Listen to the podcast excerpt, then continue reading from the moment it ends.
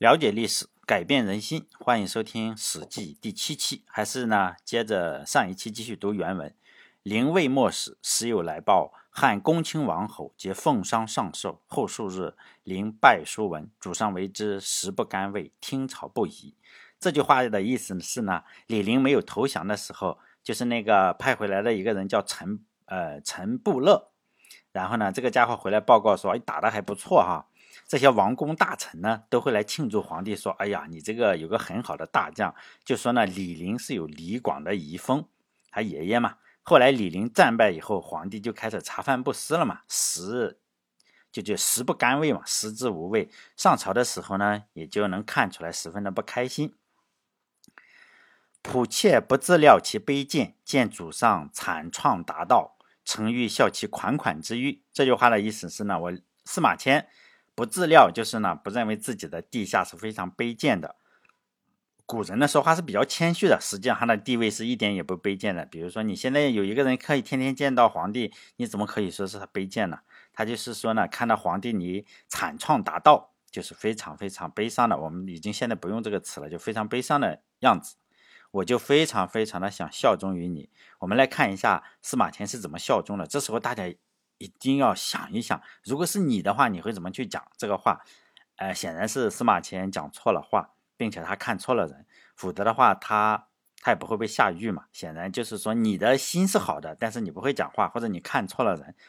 呃，就是说我们要要要吸取经验，并不是说要替司马迁惋惜，因为司马迁已经死了两千年了，我们为他惋惜也没有意义，你也没有办法告诉他。就是说，还是看看我们跟领导讲话的时候怎么去讲嘛。就读书是这个意思哈，我们我我我的原则是这个样子。我们继续读原文，就是看看他怎么搞的啊。继续读原文，就是以为李陵素与士大夫绝干分少，能得人之死力，虽古之名将不能过也。身虽陷败，比观其意，且欲得其当而报于汉，虽已无可奈何，其所摧败，功亦足矣报于天下矣。他就是司马迁认为李陵这个人就是绝甘，绝甘分少是什么意思？绝甘就是 我讲甜的东西啊，甘嘛，甘甜。呃，我不吃甜的东西，就是分东西的时候我不吃甜的东西，就甜的东西显然就是比如可乐是吧？美味的东西就给别人吃，可口可乐给别人喝，就是高糖分的不吃，就是说好吃的东西我不吃，就是就分少，就是我分东西的时候呢，就是自己要分的少一点，给兄弟们多一点，可以说是。钱聚人散，哎，钱散人聚，就这样的话，别人就什么愿意为你卖命嘛。古之名将也不过是这样罢了。自己呢，呃，他已经被活捉了哈，已经被活捉了。但是司马迁说，我看他的意思，他是虽然被活捉了，但是他的意思是在恰当的时候要报效皇帝。虽然现在已经是没有办法了，无可奈何嘛，所以无可奈何了。但是呢，他。建立的功业，因为他杀了很多。上一期我们讲了，他杀了特别特别多的人，然后呢，就所杀过当嘛，就是足以昭示天下了。这句话的意思是司马迁为李陵开脱，这也显示出了司马迁还是比较幼稚的。我我以前我呃说过我。包括在电台里什么，我经常说，哎，我这个人特别崇拜司马迁。我这个崇拜啊，我是说，哎，他写的书特别好。但是呢，这个哥们司马迁啊，说话做事或者什么的，还有他看人的眼光，是很多地方你都是非常不可取的。哎，要不然的话，他也不会沦落到如此的下场。就是以后我给，呃，以后在书里呢，我就我们可以讲他很多的事情。呃，我。呃，尤其是他推崇的一个思想，很多都都是错的，而且错的非常离谱。但现在讲出来的话，可能大家就不停的争论，而且会伤一些人的自尊心。呃，就是说呢，还是不要瞎崇拜某个人，包括司马迁，他写书的方法都是很顶级的，我们可以学习哈。我们肯定写不出这个书来，但是呢，他看看看人啊和做事是非常直爽的，导致呢他最后也是被阉割了。如果你你不想学他的话，你起码不想阉割嘛。就不要学他说话做事，他说话做事是非常的不可取的，在古代不可取，在今天仍然是不可取，因为科技是日新月异，你两年换一部手机，但是呢，人心可能要几千年会变一下，所以呢，做事啊，他说话做事还是不要学习他，他太直了，而且也太，呃，我并不是说直不好，对，在在中国你你特别直爽的话是不好的，这是实话。我们继续读原文。夫怀欲成之而未有路，是会招问，既以此直推言灵之功，欲以广祖上之意，塞压仄之词，未能尽明，明主不生晓，以为普局二师，而为灵游说，遂下于礼。呃，这句话的意思是呢，我一直想把就是前面讲的李陵，哎，这个特别牛逼的话呢，想告诉皇帝，但是呢，我没有机会。恰好皇帝召见我，并且问我这件事情。哎，当我读到这里的时候，我是多么希望司马迁你最好是没有这个机会，因为你又不会讲话，你看人又不是很好。哎，如果皇帝不召见他的话，你看是会招问。如果皇帝不召见他的话，他就不会说那么愚蠢的话，那么愚蠢的观观点给这个皇帝说，也就不会有那么多的苦难。很可惜啊，他竟然有这个机会，而且还搞砸了。皇帝召见之后啊。他就把前面所讲的李陵的功劳大大加，就是说大加赞赏。因此呢，他还觉得，哎，我既然说了李陵这么多的好话，你这个皇帝的思路啊，应该是开阔一点，是吧？你就不要听别人讲的李陵的那些坏话了。哎，通过本文，他也自己讲了，他说有叫什么塞压仄之词，就是呢，别人已经在讲李陵的坏话了，大家都在讲李陵的坏话了。这时候你司马迁要不要讲实话呢？这个是要分人的。如果汉武帝是个明主，就是说很聪明，并且呢很公正，那你就讲实话嘛，因为他的心胸是开阔的。如果汉武帝是个昏君，你就不要讲实话。那汉武帝是不是明主呢？哎，可能有人会说，那肯定是明主啊！你看看司马迁马上就写出来了，下一句就是嘛，叫明主不生小。哎呀，这这这个读书啊，你要读出其中的意思出来。司马迁也是这样认为的，他认为是明主吗？他当然了，这。这个文字是他被阉割以后说的，显然他知道了，是吧？呃，汉武帝不是一个民主，显然他以前是看走眼了。他之所以要这么写，民主不生小。什么叫民主不生小啊？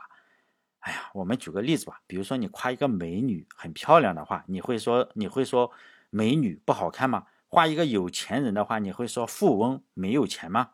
肯定不是嘛，互相冲突。你如果要。夸一个民主的话，你就不能说不生小。你傻了吧唧的，你怎么是民主嘛？你什么都不懂，也不知道。哎呀，这这个张三不知，李四不知，什么不生小，那就不是民主嘛？当然就不是民主了。这当然是司马迁被阉割以后才看出这个货根本就不是民主。但是呢，已经太晚了。民主不生小呢，以为普局二师。而为灵游说，于是呢就把我关到了监狱里。为什么汉武帝以为司马迁是影射二师呢？二师是谁？就李广利，汉武帝的小舅子。李广利是带着这个李陵，他们两个一起去打仗。你不停的去夸李陵打得好，就意味着什么？这场仗打得不好。你夸李陵打得好，那说明李广利打得非常不好。你越说李陵的好话，就越证明李广利是个废物。当然了，实际情况确实是李广利就是个废物，但是你不能这样说，为什么？因为那是他的小舅子，你越在他的面前夸一个人，你相当于越影射他。如果是汉武帝是个民主的话，他喜欢他什么话都可以，就是能有度量，是不是？你不能，你就是说讲什么都好，他都能够去分析一下。但显然他不是啊，他没有这个雅量，你只能讲他喜欢听的话。而不能讲他不喜欢听的话。司马迁如果是个黑心人的话，就是心脏心比较坏了，就应该什么猛夸李广利嘛，使劲的就黑李陵，又像是其他的人都这样做的，就是压仄之词，就说李陵不行嘛，肯定是不会被下狱的，因为其他人都没有下狱，而汉武帝也肯定不会只召见了李陵问这个话，大家都知道要说什么。显然你司马迁就不知道说什么吗？你肯定也要黑一下嘛，即使你不黑的话。你至少两个都要夸，你你非要夸李林，那么你你仍然是有侧重点的夸，你可以稍微的夸一下李林嘛。你说李林打的也不错，但是呢，打的最好的是李广利，要不是李广利牵制作用做得好，实际上他狗屁都没有牵制，他被人打得更惨，呃，而且是人家的非主力打他，打得更惨。李广利是个笨蛋，但是你不能这样说。你这样说，那你不就是说他小舅子吗？李你就应该说啊，李广利牵制作用做得好。李陵呢，否则李陵是不会取得这么大的成绩的。实际情况是吧？你不能够完全的像这个司马迁说，我没有说错啊，我说的是实话。你说实话才死嘛。所以大家不要死读书是吧？也什么人什么样的人说什么样的话嘛。其实司马迁呢，就是没有跟他爸爸好好学一点道家的思想，因为道家里有一句话，我们中国大部分中国人都有都知道，但司马迁不知道，叫什么“书不见亲，心不见旧”。这句话的意思是什么呢？你如果要挑拨离间一个人的话，你的关系啊，一定要是非常到位的才行。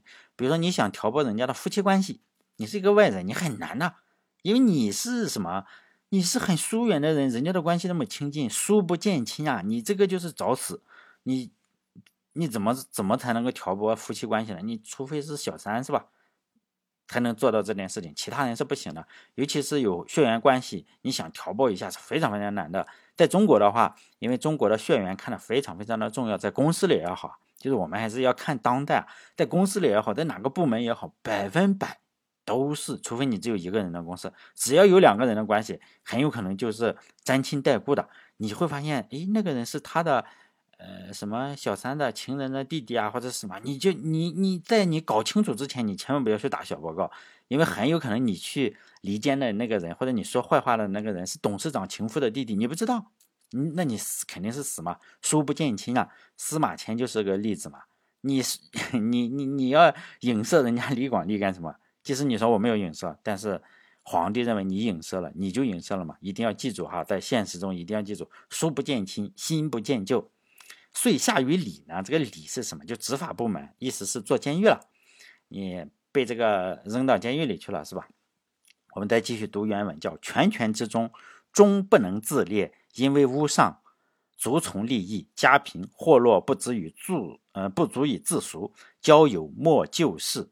左右亲近不为一言，这句话的意思就非常的凄惨啊！当然也是他自找的哈，就是说我在全权的中心啊，我这个天天九九六加班，而且我不不管老婆孩子，这前面他也说了，他不管老婆孩子了啊，什么何以待盆何以望天，就是他也不找朋友，天天为这个呃皇帝效劳，真的是全全权中心。上上几期我们讲了，他自己也写了，就是呢。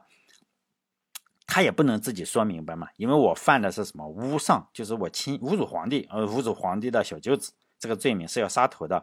家里呢又不富裕，他他讲的哈，家里又不富裕，在汉朝或者在中国的历朝历代，你只要有钱的话，事情一般来说是比较好办的。在汉代的话，当然也是如此。我不知道在当代咱没犯过罪，你如果在当代，你如果犯了一个罪，你赔偿了很多钱，我认为。应该是轻的哈，我不知道哈，我只是猜的。在汉代的时候是可以的，就是说你特别有钱的话，你这个杀头的罪名，你赔足够多的钱就没事了。你只要钱足够多，什么罪都能出来。李广，哎，上上一期也讲过李广，李广曾经打了败仗，然后自己跑回来了，这个是要死刑的。你带兵，我去，你把兵全给报销在那个地方，是不是？而你自己跑回来是要判死刑的。但是呢，李广飞将军，李广家里有钱。人家出得起，出得起五十万钱，就相当于五十斤黄金啊！哎，特别有钱是吧？五十斤黄金又没什么事情，他就赔了，赔了五十斤黄金，还有多少？哎，好像是五百匹马，还是一千匹马？人家付得起这个钱，就是死罪就免了。但是你司马迁没有钱啊，看人又不太准，还管不住自己的嘴。而且嘛，你说这样死就死了，你还想留着你的命来写这个史记？因此呢，他也只能够接受腐刑来换死刑。下面这两句话就写的非常非常悲凉，叫什么？交友莫救世，自己的朋友啊就没有一个人来救，也没有一个人来看我，就莫救世啊！救就是救他，视就是看一下他，左右亲近也没有一个人为我哪怕讲一句话。这句话其实也在讲给任少卿听嘛，任少卿，因为他是写给任少卿的嘛。就是当年我司马迁下狱的时候，你任少卿不是我的好朋友吗？现在你可曾给过我就是一分钱，替我讲过一句话？应该是没有哈，我们可以 推测出是没有。如果任少卿说我给你五十斤黄金，哎，应该是用不了这么多，因为他的管小嘛，可能二十斤，你给给我二十斤黄金，我这个身体就好了嘛，还可以出来，我肯定会要报答你。但是任少卿有没有救司马迁呢？没有，是不是？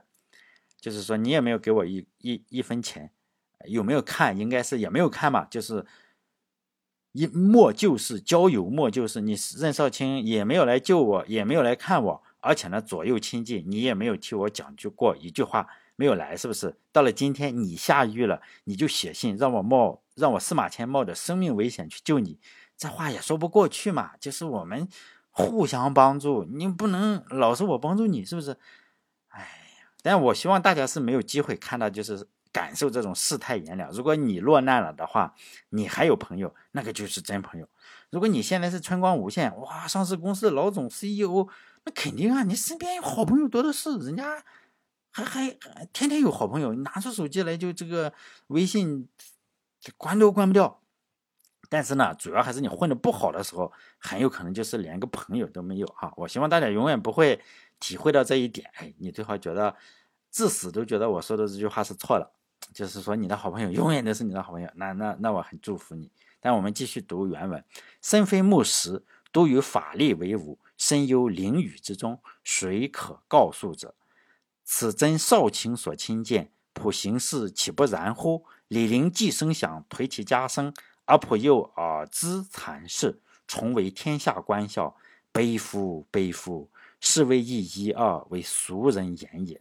就是讲的人都是肉长的嘛，又不是人非木石，我也不是木头，也不是石头。然后呢，你把把这样的一个肉长的爹妈生的肉长的，然后丢在了监狱里，与这个狱卒独处，他想打你就打你，他想骂你就骂你嘛。那时候又不讲人权，我不知道现在咱没做过监狱，说是不知道。你去做监狱，我相信他不会对你特别好吧？不会说哎，哥们你做，肯定会折磨一下你嘛，是吧？也许是哈，我不知道。没有人可以就是说诉说这个冤屈啊，谁可告诉者？你你谁都不能说吧？说不定旁边的人还想打你。就是说呢，下面这句话叫“此真少卿所亲见”，就是以前我是这样。现在任少卿你也坐监狱了，我说的没有错吧？是不是？普行事岂不然乎？就当年我也是这个样子。李陵都已经投降了，呃，显然他也 这个这司马迁也看错人了。李陵实际上是投降了。实际上在历史书上哈，以后会讲，在汉书上嗯讲的哈，我就随随口讲讲几句。其实这个他们这个比较相信迷信啊，很相信迷信。这个他们就觉得。司马迁就说：“这个李陵肯定不会投降。”然后呢，他们就找这个，把这个李陵的家人，这个皇帝啊，就把李陵的家人叫过来，叫过来找一个算命的先生。咱咱现在可以认为是封建迷信，但显然人家皇帝相信，你就不能说是封建迷信。说给他相一下面，然后这个相面先生就这样看了看，就觉得：“哎呀，这个家啊，他这个这个李陵啊，没有死，他不会死，他应该会投降。”哦，这个就让人勃然大怒。显然李陵是投降了。显然这个算命先生比这个，呃，司马迁还聪明一点，好像哈。李陵既声响，反正是颓其家声。当然这个皇帝就把这个李陵三族嘛都杀掉了。那颓其家声，他家里的名声是非常好的。爸爸，嗯，就是上一次也讲了，那么爷爷李广这么牛逼，然后呢，他的叔叔也是比较厉害的，但是呢，他投降了是吧？总归是不好。而普又。耳知残事，残事可能是什么？接下来的一句话就是“耳”是随后的意思。李陵投降以后啊，司马迁就送到了蚕室。大家可能没有养过蚕，我小时候是在农村的，家里养过蚕。蚕这个东西啊，一生都是不用见阳光的，你就是放在一个土屋子里，有个密闭的空间，不能有风，然后呢，温度要够高。比如说你你要有点加热的方式，古代的时候啊，被阉割以后是要丢到一个不能见风的地方。这里就讲的蚕室，指的啊，并不是真的让司马迁去养蚕，就是我这个周围都是不不能够有风的，指代他死接受了宫刑，就是动了手术嘛，你这个 不能见风，可能风吹到了不行。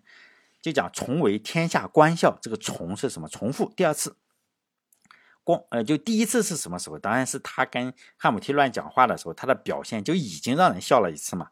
你就不会讲话吗？还被皇帝问问你，结果你，你应该还打打哈哈，也至不至于丢监狱去了嘛？显然他就是第一次让人笑，讲了几句十分不恰当的话，被被杀头了。如果你一个正常人的话，你既然要做烈士，你就做到底，是不是？你不要中途退缩叛变了。比如说我中途叛变了，显然这个。我们要知道，这个司马迁做烈士是最合理的选项。普通人的话，最合理的选项，而不是说自请功行。为什么呢？你做烈士做到底，你不要中途叛变。否则的话，你说我又怕死了，我本来想做烈士，你看中间我又怕死了，只好接受功行，就会让人笑第二次。这一次呢，笑就是叫观笑。观笑是什么？看见你就想笑，我看到你就想笑。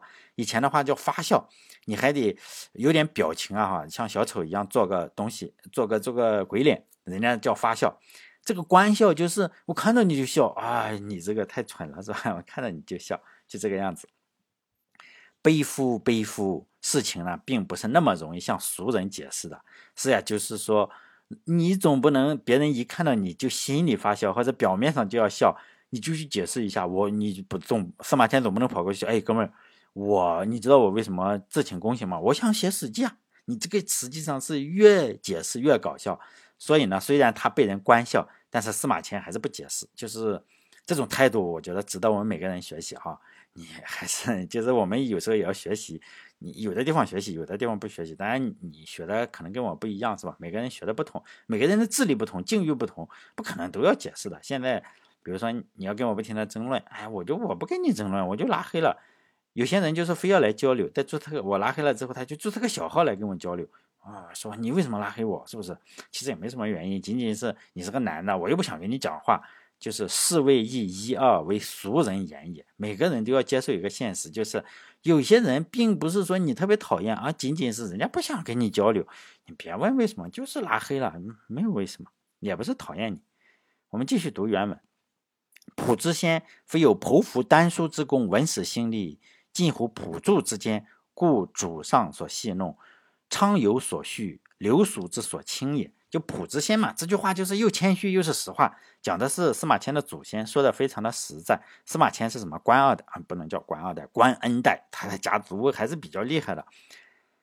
你想想，他都能是见到皇帝身边的人，他的祖先都是非常厉害的。他说他的祖先是没有剖腹丹书之功，就没有军功，啊，这也是谦虚，因为他的祖先啊有打仗比较猛的，比如说秦国的司马错，就是。打灭国阵的人，他灭掉了蜀国，就是司马金。司马金有多厉害啊？如果按战功排的话，咱们 网上不是经常有这种排名嘛？第一名是谁？第二名实际上排的都不太对。比如说你把关羽，哎呦，或者岳飞排在前面，就是他实际上打的是不好的，但是呢，他这个有忠义，他就就是说我们有感情分在他的身上。他打仗实际上是一般，就是说按军功排，比如说能打了多少胜仗，打多少就是。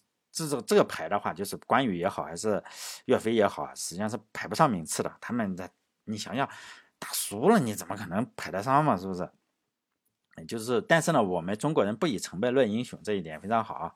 希望大家不要喷我。确实，他打仗就是不行。你如果说关羽打得好，关羽被人头被人砍了；你说岳飞打得好，岳飞你最终不是被是吧？给搞搞死了吗？也也也不是特别好。但是呢。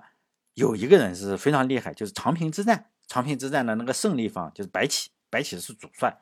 网络上就有好事者统计嘛，就是说，呃，这个白起啊，应该是前三或者前五或者第一。哎，这个咱咱不没有办法排，但是他确实杀人非常多。这个人光杀人杀了一百万到三百万之间，这是能够查到的记录啊。一百万到三百万之间可能不清楚，但是呢，当时占当时能够找到的人口的六分之一到十分之一。哎呀，这个特别厉害，具体准不准我也不清楚，但是他确实非常能打，非常能杀，基本上就是去之后就是屠城，所以呢号称人屠，哎呀，特别厉害，四十万人他的眼睛眨都不眨就杀掉。为什么讲这个这个白起呢？哈，是因为白起有个副将，两个人互相为将，一会白起是副将，有时候是呃司马迁他这个几爷爷吧，就是爷爷的爷爷，老爷爷或者老老爷爷，就是这个司马津。司马津啊，也也是挺能打的，两个人互相为将嘛。大部分时候当然都是白起是主将，这个人太能杀人。后面会讲司马错和这个司马津啊，都是有战功的。他这个家族还是司马迁的家族，并不是农民种地的。大家他不停的说他家里不行，人家谦虚，你可不要认为不行啊，就很厉害的。这个家族后来才慢慢的。哎，也能打，也搞天文历法，但后来到他这个时代就搞天文历法研究了。从这句话之中，我们可以司马迁就是非常有自知之明，他知道自己搞的这个天文啊或者历法呀，类似于算命，皇帝也不太重视，就跟那个对待唱游就是唱歌的一样，就是这里唱歌或者跳舞的，以前的话可能从事娱乐业，这个地位不太高，但现在你从事娱乐业，地位那肯定是高的。不得了了，是吧？时间，嗯，时代变化了，现在就是老百姓，你特别重视这一点。不信的话，你可以看一下，只要是有个明星出轨，是吧，就能把新浪微博给你整瘫痪了。司马迁讲的是说老百姓不太关注这个，哎呀，流俗之所轻。现在这个娱乐也是流俗常忧啊，是流俗之所重，所以那是两千年的情况哈。我们继续读原文：假令普法受足，若九牛亡一毛，与蝼蚁何异？而世俗又不能与死节者次比，特以为自穷罪己，不能自免，足就死而何也？素所自树立使然也。就是说呢，假如说。哎呀，皇帝把我抓到监狱里，是不是？我就说我，妈的，我不认罪，把我头砍了。你如果你司马迁那样死的话，就是九牛亡一毛嘛。你跟个蚂蚁死了是没有任何的，呃，没有任何区别，是不是？我们也看不到这个历史书，可能他在这个历史书上连个名字都没有。我认为是这样，他不写史记，谁知道司马迁是谁，是吧？现在他写了史记，我那个比不比这个汉武帝差吧？这个名声。所以呢，但后世如果他不写史记的话，就是后那些世俗的人也不会是说把这些把司马迁啊，你跟这个有气节的人相比，为什么呢？因为你是司马迁，你你是皇帝身边当官的，你是一个当官的，你弱智，你惹惹怒了皇帝，罪大恶极，就应该死。为什么会这样呢？因为你平时的职业就是这样，你本来就是言官，你就是用来。陪着人家去讨论天下大事，你惹怒了你一死，哎呦，正常就是太正常不过了。所以呢，树所自树立使然也。你平时的这个这个这个职业就是这个样子嘛，死死就死是吧？接下来读原文，这句话大家都知道了哈。人固有一死，或重于泰山，或轻于鸿毛，用之所趋异也。就是人都有一死嘛，有的人死就是比泰山还重，有的人死啊比这个鸿毛还轻。为什么呢？因为他们用他这个生命所追求的理想是不同的。哎，这句话就不讲了，大家都知道哈，经常引用。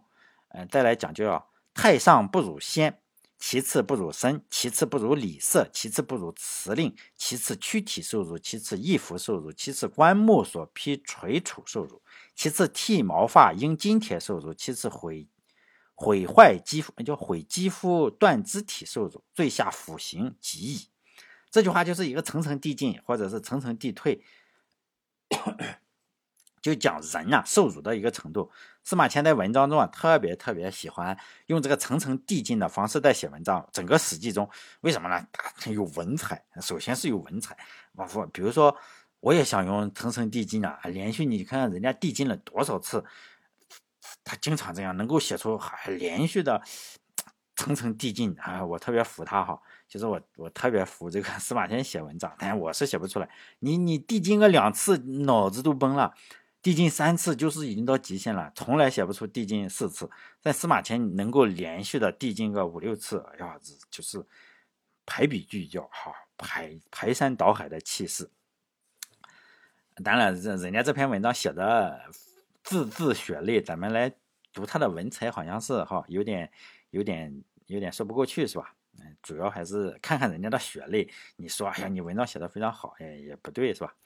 太上不辱先呢，是什么意思啊？我们在讲这个他层层递进的这一块，太上不辱先，就这个是中国的传统文化。中国的传统文化之中，父母的地位是极高的，就是说我们，哎，父母地位是非常非常高。比如说我们在中国，中国人喜欢骂人，嗯，不能这样讲啊。现在啥都啥都不敢讲，你不能说中国人喜欢骂人，应该说有些中国人会骂人，是吧？直接讲的。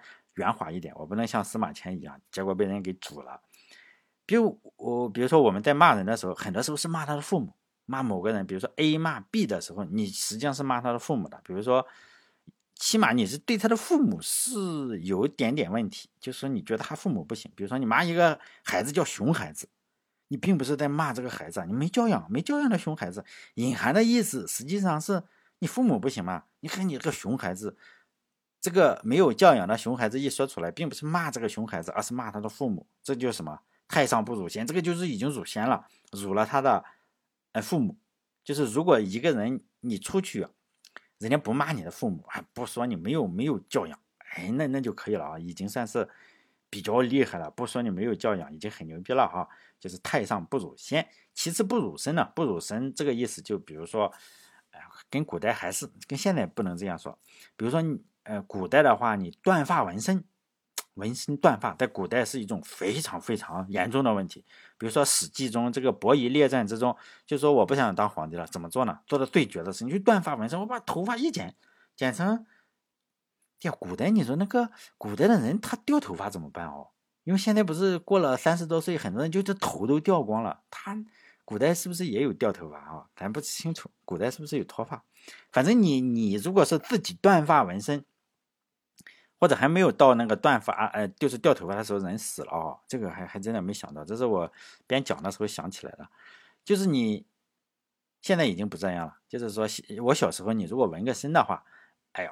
就是说，是让那些老古董生气。但是今天的话，老古董也纹身了，所以，我我觉得现在的纹身啊，已经不如二十年前那么酷了。但是在古代的话，就是说特别崩溃了。你自己纹身，你你纹了一个画壁，或者是整了个爬行动物在你的背上，什么乌龟壳什么的，那肯定是崩溃了，是吧？但是在现在，你整个乌龟壳在背上，或者整个喜羊羊都没关系。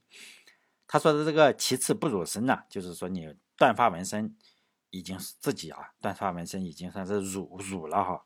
再其次，不如礼色。这句话的意思是你也没有断发纹身，人家也没有骂你的祖宗，但是呢，给你脸色看，就不如礼色。就是我我脸色上不不不不太好看啊。我看见你人家对你脸色不好，给你叫什么甩你个臭脸子，冷冷就什么热脸贴冷屁股，就这种哈，也也也算是侮辱你。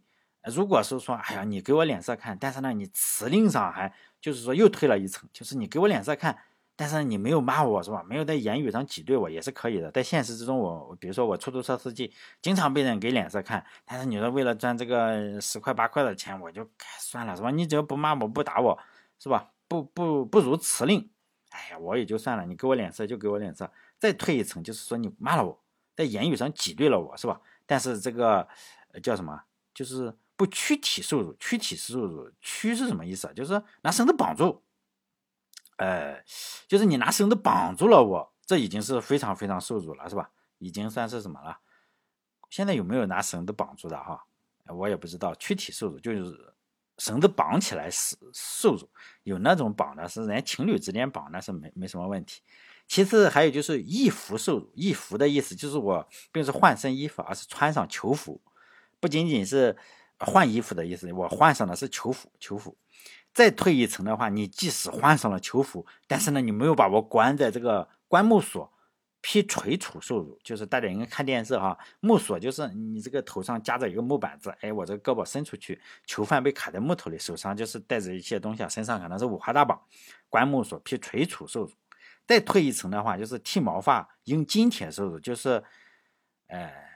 古代的人对这个毛发，就是父母给的，你怎么给我剃了？就是 现在的不这样，身体上就不是用绳子了，而是用金铁受辱，就用铁链子拴着你。但现在都是手铐，都是铁的，手铐应该是铁的哈。现在好像犯罪之后就是先把你头发给剃了，因为我看这个央视上面是吧？你这个 不很多人嫖娼嘛，很多大人物嫖娼，那些大 V 嫖娼，抓住了嫖娼，你看都是穿上个囚服是吧？义义服，然后。劈锤不不叫劈锤出，就是用金铁了。剃毛发，这个头给你给你理的不是那么帅了。哎呀，给给整个半光头，然后戴这个坐在那个椅子上，椅子也是特制的椅子，给你戴上手铐，就让你反思。哎呀，是吧？这已经达到了，就是说剃毛发用金铁受辱哈。再退一层呢，就叫毁肌肤、断肢体受辱，就是我在你身上。拿个烙铁，我们应该看过这个电影。哎呀，或者我把你鼻子割了，把你眼睛挖了，耳朵这整整整整下来。中国这方面是非常有创造力的。大家有兴趣的话，可以看看呃《史记·周本纪》，就前面呃周穆王做了一个叫吕行，当然也叫卜行。卜行就是为什么？因为他找一个大臣去写的，就那个大臣姓卜。大家也有叫吕行，也有叫卜行的，总共有三千种，就是你身上长的每一个器官。就真的，我们人身是人身上的长的每一个器官都能够换的花样来给你整残或者整下来或者整一半。中国这个 科学上是使得创造力是呃十分有限，是吧？不不会领先，即使领先的话也没有领先国外太多。但是在折磨人方面，它绝对是领先世界两千年不成问题。就这些行啊，你你存在疑点的话，就是说，比如说要割鼻子或者不要割鼻子。你说割还是不割呢？哎，交钱就可以是吧？有可能割，有可能不不割，交多少钱就可以免除一个级别。比如说你割鼻子，可能要交十十斤或者十两金子。哎，只要钱够的话，交钱就没疑点了。就里面里面这个普行旅行啊，讲的特别的逗，也不能叫特别逗，特别残酷。就是里面给了非常非常详细的钱数和算法，你这个真是得服。我当时研究了好几天，如果不够多的话。有有人说两千八百多种，有人说三千多种，但是我没仔细看。但是有多少类？你确实有三千种，三千种左右吧。两千八也好，还是三千，差两百种。咱不是那种较真的科学家，咱不是较真的历史学家。反正两千八跟三千差不多。就是呢，你你会有多少种？然后割鼻子的有多少种？哎，割割生殖器的，反正二十多种割生殖器的，这个我记得清清楚楚啊，专门看的。最后呢，就递进到最后，就是说我可能哦挖膝盖骨啊，孙膑不就挖膝盖骨嘛？挖膝盖骨，呃，砍脚，呃，砍腿，砍砍到腿砍到什么位置？因为你砍的太长，可能也不大行哈。砍砍到什么位置？砍胳膊，哎，挖耳朵，都有都有，这三三千多种的都都都有，大家可以看一看哈。最后递进到腐刑，就司马迁啊，层层递进，层层递进，又又递进了他所受的这个宫刑上。就是说呢，这是让人感受到最耻辱的刑罚，就是宫刑啊，生殖器切了。然后还有一个叫大臂，大臂就是砍头啊，砍就是大臂不能叫砍头，大臂是死，但是死还有很多种死法，你五马分尸也是死，砍头也是死，然后凌迟处死也是死，还是个死啊，这个死也有各种花样，但是死毕竟还有把人泡的，泡在这里，然后让你在里面是吧？这泡泡死，泡澡死。反正特中国这这方面确实是很残酷的，死也死不能说是让你感受到特别耻辱的行为，因为砍头算是轻的，你就是可能几秒钟哈就就一一刀下去就就感觉不到了，感觉不到耻辱。但说司马迁没有层层递进，递进的宫刑也就结束了。中国其实还挺自豪的，经常宣传，尤其你看了书你就不这样自豪了，或者你看了书更自豪。这个不好说，反正我看了之后我就觉得怪怪的，因为 中国经常宣传是什么？说中国是第一个有制定详细刑法的国家，为什么？有旅行啊，这确实是。其实旅行主要是讲了什么？怎么把人的眼珠子挖下来？怎么把膝盖骨砍？哎，砍了就孙膑是吧？鼻子割了，呃，然后脸上刺字，什么生殖器给你剁下来？其实想想也确实，你说这这算能治好吗？我好像觉得你治好这个也好像不大对，是吧？两千年前就这样了。其实那时候我还经常会看一下希腊的火刑啊，古希腊，古希腊只有以火刑能够接近中国的这个炮烙之刑，但是创意方面还是差差那么点意思。你只要看完《史记》这本书啊，我们不需要看其他了，你只要看一篇《史记》，比如说《史记》的《吕太后本纪》啊，就可以看到吕后折磨人多么有创意，把把人剁成猪，这什么眼睛里放石灰，然后耳朵里灌水银，然后舌头割了，反正这。这这这经常这样，反正有时候想想很恶心。还刘邦什么的，就把大大臣，就彭越，彭越是三三大臣之一嘛，然后搞成什么肉馅子，我给你叫什么海行，就是把肉酱把人剁剁剁剁成肉酱，然后分给诸侯是吧？你回家拿包水饺吃是吧？反正你看完《史记》的话，你仔细想一想，然后你这个 心理承受能力肯定大增，你就会发现好莱坞那些恶心人的十大禁片，哎呀，好像就是闹着玩是吧？我们继续读原文，叫“传曰：刑不上大夫，此言世节，不可不勉励。”这句话大家应该都知道是吧？刑不上大夫，只要到了一定官职的话，到了大夫这个官职，就可以不受刑法的，就是刑法不会搞你了。这个说法是是谁说的呢？司马迁所推崇的儒家经典《礼记》中写的。就是儒家经典，儒家经典经常是扯扯淡，这是我经常说的。这个司马迁看问题经常看不准，他在《史记》中啊，他不停的就讲儒家，尤其是孔子的各种好，叫至圣，就是人能达到的最高档次，就是孔子叫至圣，不能再好了，各种好，他就有事没事啊，就引用儒家或者是 儒家经典来要求其他人，就是说儒家说的好听，但是没有没有帝王愿意去推行整个儒家的思想，包括刑不上大夫。有没有人做到？当然没有了。你只要稍微看一下历史，就知道没有人这样做。管你什么大夫、小夫、老夫，照样杀的。顶多就是说看你是大夫，这个很少。我说的这个顶多也是很少，就看你是大夫，就你自杀嘛，你你别整了是吧？我我也不去，我也你也别费这个，我别让我费这边手续了，你自己自杀，就是你自己吊死、刺死、喝个毒酒，或者是拿拿刀抹脖子自己自杀。这句话呢是说的非常非常的理想，但是大臣你就会发现，在史记中经常这样，大臣我不想死。哦，再说那是冷兵器时期，你我也有家臣呐。说实在，你你搞五六十个人，你突围出去还是很很容易的。所以呢，那个皇帝啊，经常还被大臣给搞死，这个也挺逗的哈。实际上没有这样，所以呢，为什么大臣也不会说大刑不上大夫？以后我们读史记的话，你会发现，并不是皇帝这里的天子说，或者这个诸侯说你你去死，不会，人家人家反抗的，去就把你弄死。就是说那个时候是冷兵器时代。说实在的，你只要找一批敢死队，还是赢率还是挺大的。就君臣终究这个样子，就说的非常理想，刑不上大夫，让你自杀，他不自杀。所以呢，君臣间的斗争啊，非常非常的血腥，很惨烈，不存在这种理想情况。说你你自杀吧，哎呀，那你说你让我自杀，我弄死你。在秦国变法的这个商鞅，如果是那么好的话，你刑不上大夫，说商鞅你去自杀呀。你也不用五马分尸了，是吧？包括孔子的弟子子路也是这个海行，孔子最喜欢的，号称最喜欢的之一吧。子路海行就被人剁成了肉酱，这还成了孔子仁慈的一个典故。就子路啊，然后被剁成肉酱之后，孔子就知道了，就心中十分的悲伤。毕竟他最喜欢的一个徒弟，是吧？他就做了一件什么事情呢？就说：“哎呀，这个这个，你们把家里的肉酱都倒掉。”我以后不吃肉酱了，就这个样子，就悲痛，不能再死，就是很悲伤了。我看到肉酱，我就想起子路来，就是叫什么？这个成语啊，有个成语啊，叫“中泥覆海”，覆就是倒掉，海就是肉酱，就把肉酱倒掉的意思。儒家经常整这些有用的，啊，经常整这些没用的，就搞个仪式感。他自己的土地被人剁了，你说你边哭边倒家里的肉酱是几个意思，是吧？这就是两千年来啊。整个儒家经常经常的一个常规操作，就是贼他妈的能宽容敌人，谁强就对谁宽容，是吧？大家可以搜一下孔子的后代，咱们只不能说孔子特别多的后代，咱们只搜一个，就是颜圣公。你不能你不能搜所有的后代，因为有很多我们知道有很多姓孔的都是伟大的科学家，伟大的是吧？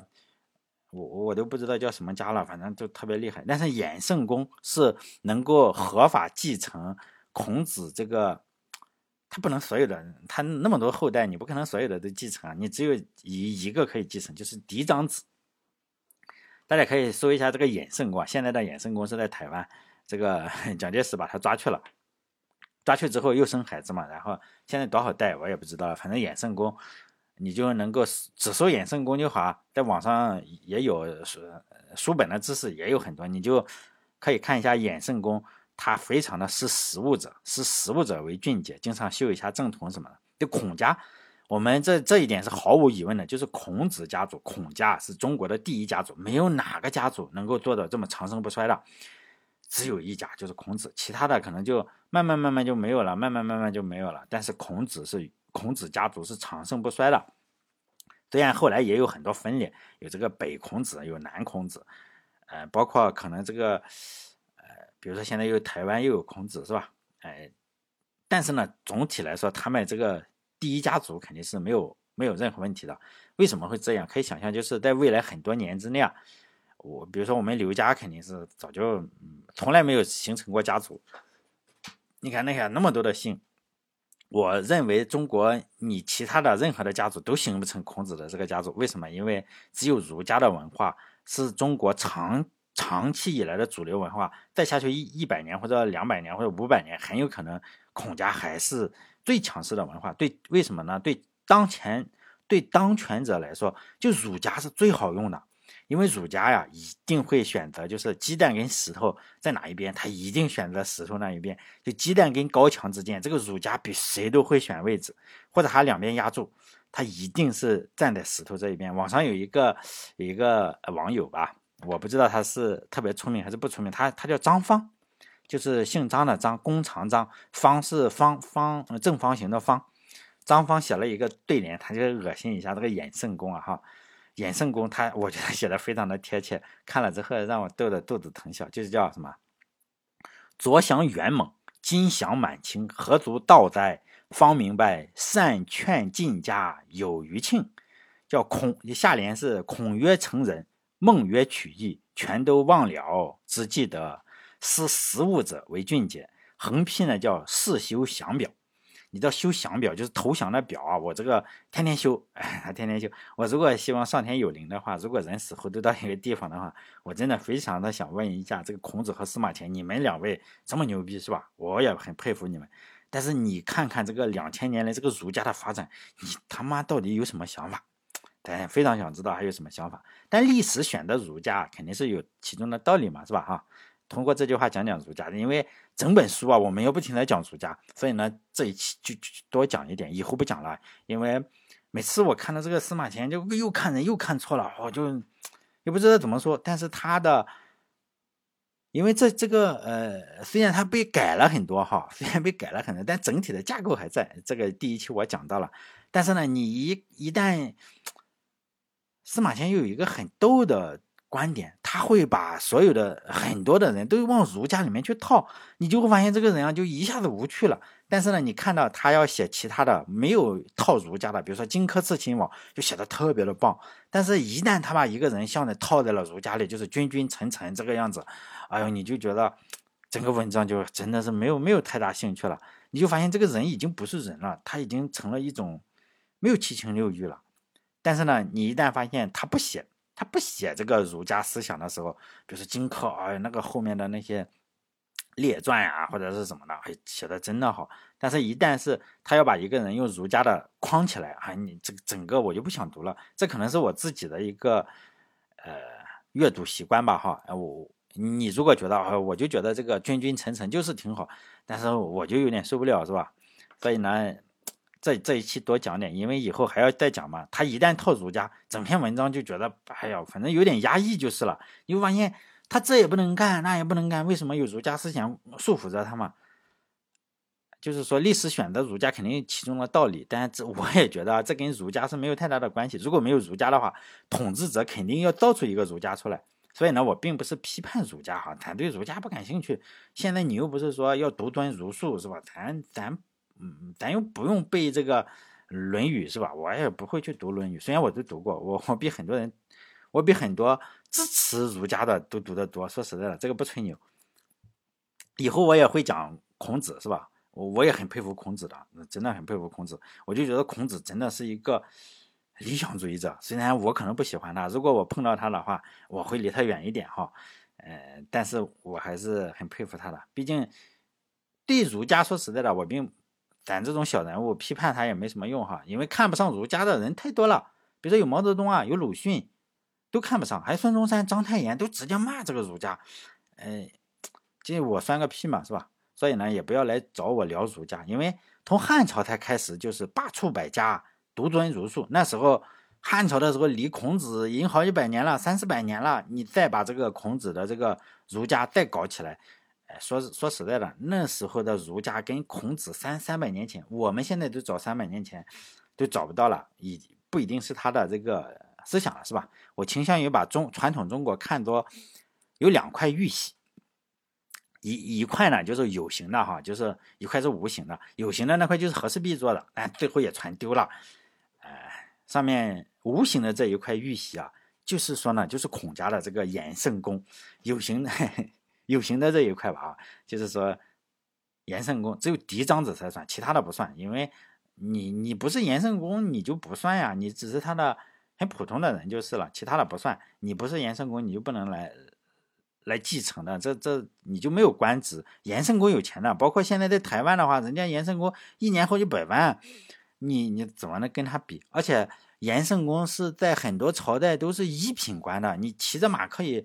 你你你跟皇帝差不多的，你不是延圣公，你比如说你是他的，也是孔子整个家族哪个出生的，但是你是不是延圣公老二，那就完蛋了，那你就是可能就是生活好一点，但是你没有任何资格再去，不会说是一品官了，延延圣公就一个，哎，是吧？就有呃，就是说玉玺呢，哈，无形的这一块玉玺。就是儒家上面写的仁义道德，你想合法统治中国的话，就两块嘛，一块就要写着受命于天，既寿永昌，是吧？玉玺。另一块呢就写着仁义道德。这两个东西啊，都是宝贝，是吧？大家都想要，统治者当然也非常想要。所以呢，不管是哪个统治者，甚至就是占领了山东的德国人或者日本人，他都不敢去动孔家了。为什么呢？这是一块玉玺啊！你不，因为全天下的这个读书人都是孔子的学生，你动他们家，你就是找死嘛。所以呢，大家都是一嗯，包括日本人来了，就去拜孔子，孔子就接见他们，孔子就投降了。啊，不，不能叫孔子，叫。严圣公就投降了。严圣公投降方面世世修降表，确实比较厉害，因为家家产大，他跟有枪的去争执这个干什么？还不如马上投降嘛。呃，就是真是个宝贝，中国人又认这个儒家这个宝贝，所以说明朝的这个大儒，哎，我只举个例子，钱钱一谦，啊不，钱谦益。他就说嘛，他听说，哎呦，孔子的后人这严圣公已经投降了，是不是？我是孔子的学生，投降有什么不好？大家本来还想反抗一下，结果呢，他就在蒙蒙细雨之中，是吧？领着他那些大儒，然后跪在这个南京城门口上，就是迎接中华帝国的下一个主人，就不反抗了，因为我老师都在那里投降了，我投降又什么？结果呢，他又在清朝又当了个大官，结果呢，就有人讽刺他嘛，叫什么？